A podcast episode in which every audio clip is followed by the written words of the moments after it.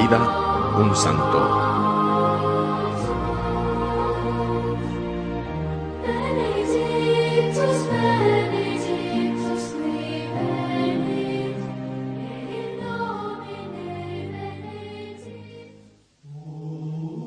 Hoy 3 de noviembre la iglesia nos invita a celebrar la memoria de San Martín de Porres, un mulato nacido en Lima, Perú, el 9 de diciembre de 1579. En el libro del bautismo aparece como hijo de padre desconocido. Era hijo natural del caballero español don Juan de Porres y de una mulata panameña libre llamada Ana Velázquez. Heredó los rasgos y color de su madre, lo cual vio don Juan de Porres como una humillación. En 1591 recibió el sacramento de la confirmación de manos del arzobispo Santo Toribio de Mogrovejo.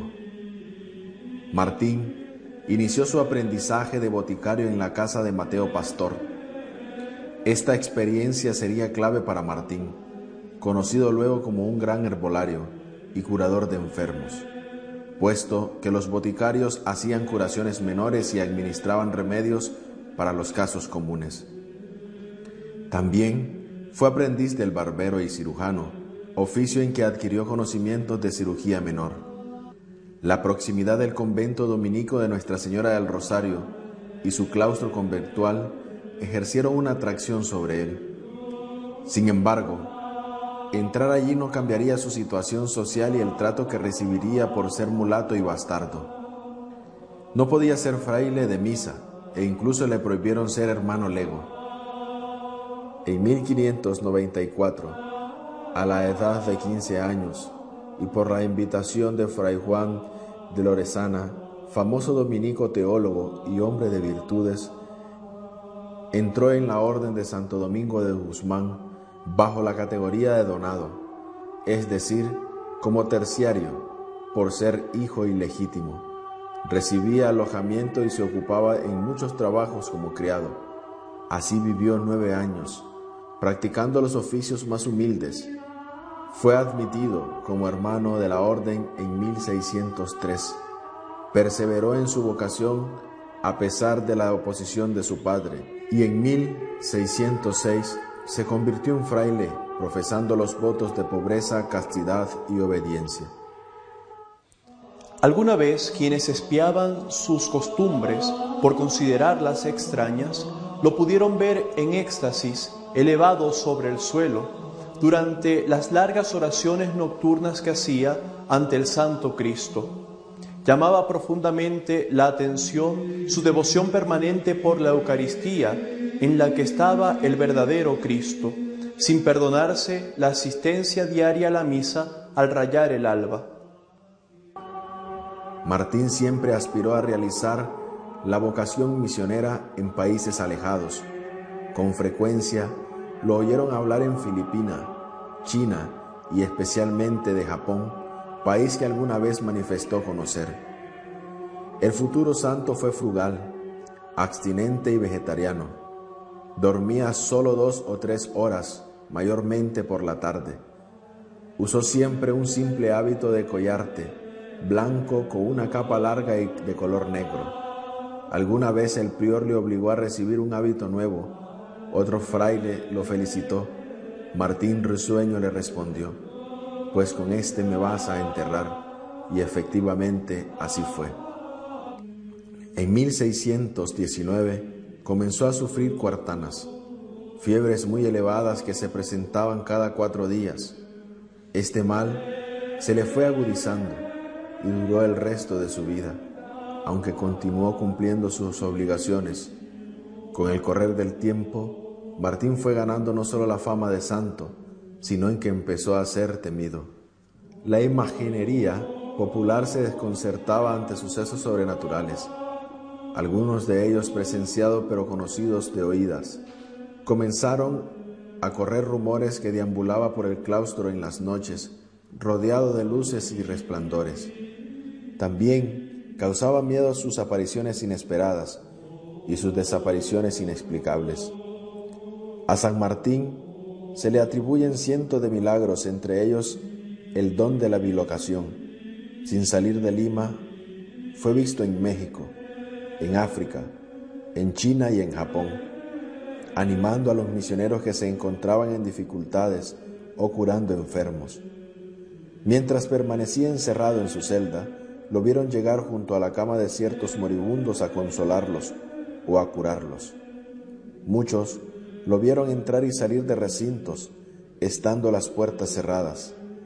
En ocasiones salía del convento a atender enfermos graves y volvía luego a entrar sin tener la llave de la puerta y sin que nadie le abriera.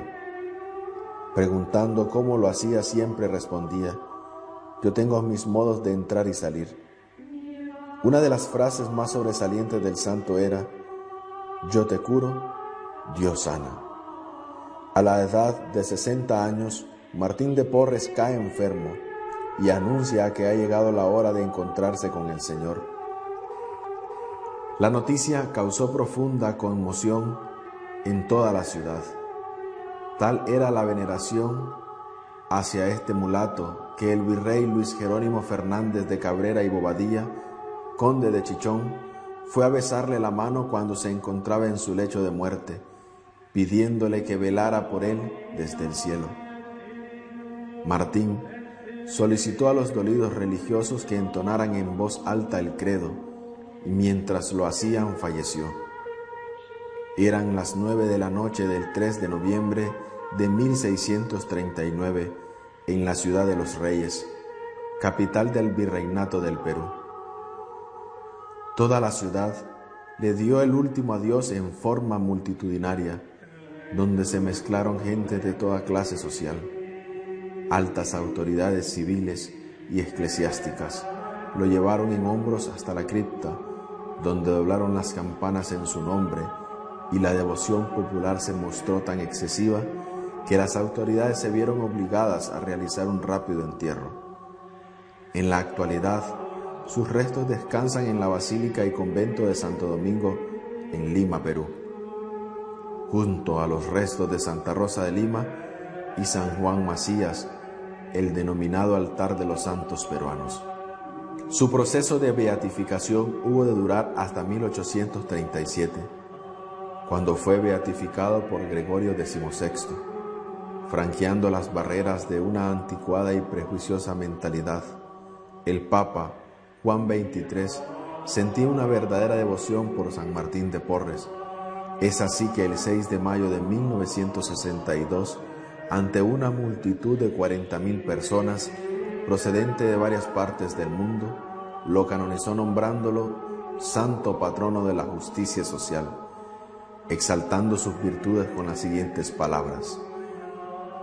Martín excusaba las faltas de otro, perdonó las más amargas injurias, convencido que él merecía mayores castigos por sus pecados. Procuró de todo corazón animar a los acomplejados por las propias culpas, confortó a los enfermos, proveía de ropa y alimento y medicina a los pobres, ayudó a los campesinos y negros y mulatos, teniendo entonces como esclavo, la gente te llama Martín el Bueno.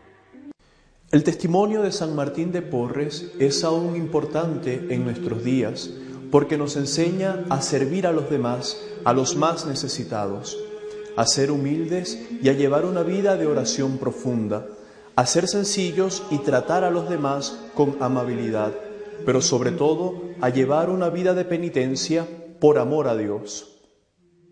Martín fue un hombre que amó intensamente a Dios, a la iglesia y a los pobres no pagó ojo por ojo, diente por diente, sino donde no encontró amor, supo ponerlo, y así sembrando en el desierto y regando con el sufrimiento, lo transformó en un jardín hermoso. San Martín murió el día previsto para su muerte, que había conocido con anticipación. Fue el 3 de noviembre de 1639, causado por una simple fiebre rodeado por sus hermanos religiosos a quienes les había pedido perdón por sus malos ejemplos. Fue canonizado por el Papa Juan XXIII en 1962 y es el patrono de los barberos, peluqueros y barrenderos.